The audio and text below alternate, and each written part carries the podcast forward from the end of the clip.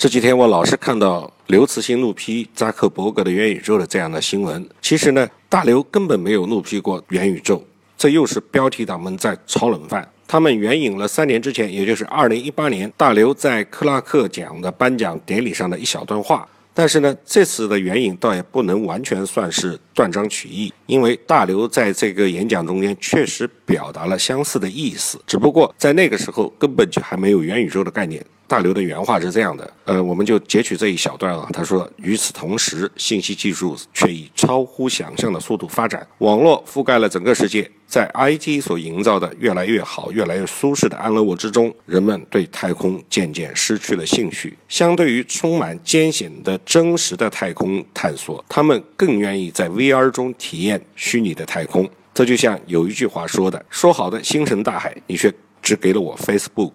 所以大刘其实是也是引用别人的段子，标题党们确实可恨，我也懒得多说他们。但是在搜索刘慈欣的这篇演讲视频的时候，我就发现挺有收获的。他这是一篇非常有见解的文字，这是他在克拉克奖的颁奖典礼上所说的。我们先来科普一下什么是克拉克奖。二零一八年十一月八日。中国著名的科幻小说家、《三体》作者刘慈欣在美国华盛顿被授予克拉克奖——想象力服务社会奖，成为获得这个奖项的第一个中国人。这个克拉克这个名字是指科幻小说界的一位太肘级的人物，他叫亚瑟·克拉克，是一位爵士。他是二十世纪享誉世界的英国科幻小说家，他的科幻作品多以科学为依据，代表作就是《二零零一太空漫游》这部小说，于一九六八年被导演斯坦利。布里克拍成同名的电影，后来他名下的亚瑟克拉克基金会设起了克拉克奖，每年会评出终身成就奖、想象力服务社会奖和创新者奖这三大奖项，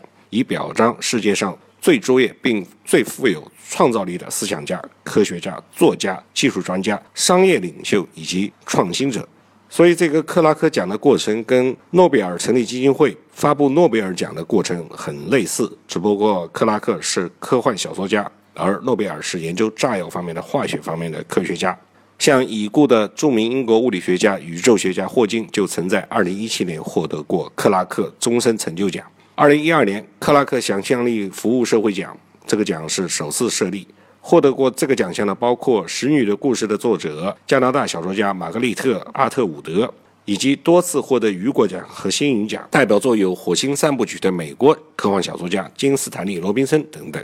刘慈欣他也曾经获得过雨果奖，获得过全球华语科幻星云奖等等重量级的奖项。但这一次的克拉克奖对他来说意义非凡，因为这个亚瑟·克拉克爵士是刘慈欣本人非常崇拜的科幻小说家。每次大刘做阅读书籍的推荐，他也总会推荐克拉克的作品。刘慈欣曾在央视的节目《朗读者》之中谈到：“我所有的一切作品都是对亚瑟·克拉克最拙劣的模仿。”在克拉克奖的颁奖典礼上，刘慈欣全部用英文完成了他的演讲。他说：“正是克拉克将自己引进了科幻阅读和写作之门。”刘慈欣的演讲视频我看了一下，他的英文不错，但是口语发音还需要多加练习。这篇英文演讲稿写得非常精彩，完全是刘氏科幻小说的语言风格。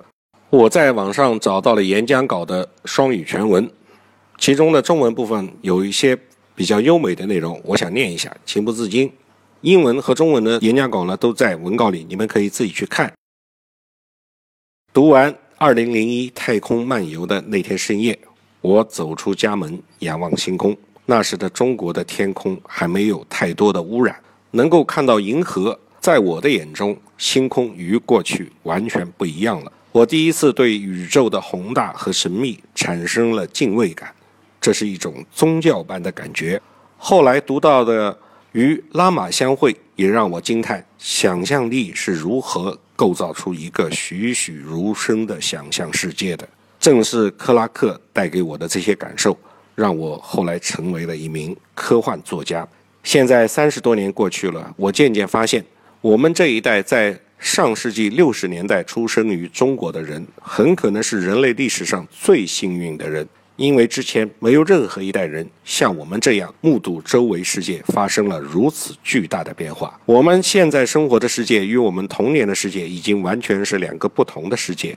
而且这种变化还在加速发生着。中国是一个充满了未来感的国度，中国的未来可能充满着挑战和危机，但从来没有像现在这样具有吸引力。这就给科幻小说提供了肥沃的土壤，使其在中国受到了空前的关注。作为一个在六十年代出生在中国的科幻小说家，我是幸运中的幸运。但另一方面，世界却向着与克拉克预言相反的方向发展。在二零零一太空漫游中，在已经过去的两千零一年里，人类已经在太空中建立起了壮丽的城市，在月球上建立起了永久性的殖民地。巨大的核动力飞船已经航行到土星，而在现实中的2018，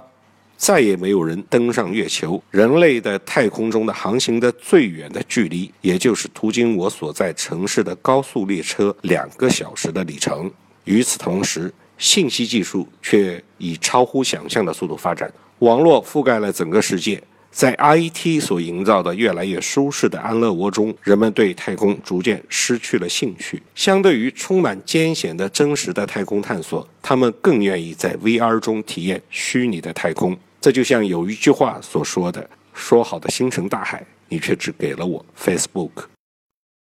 就读到这里吧。大刘的这篇文稿确实写得不错，而且可能在一定程度上能够激发我们对未来的想象。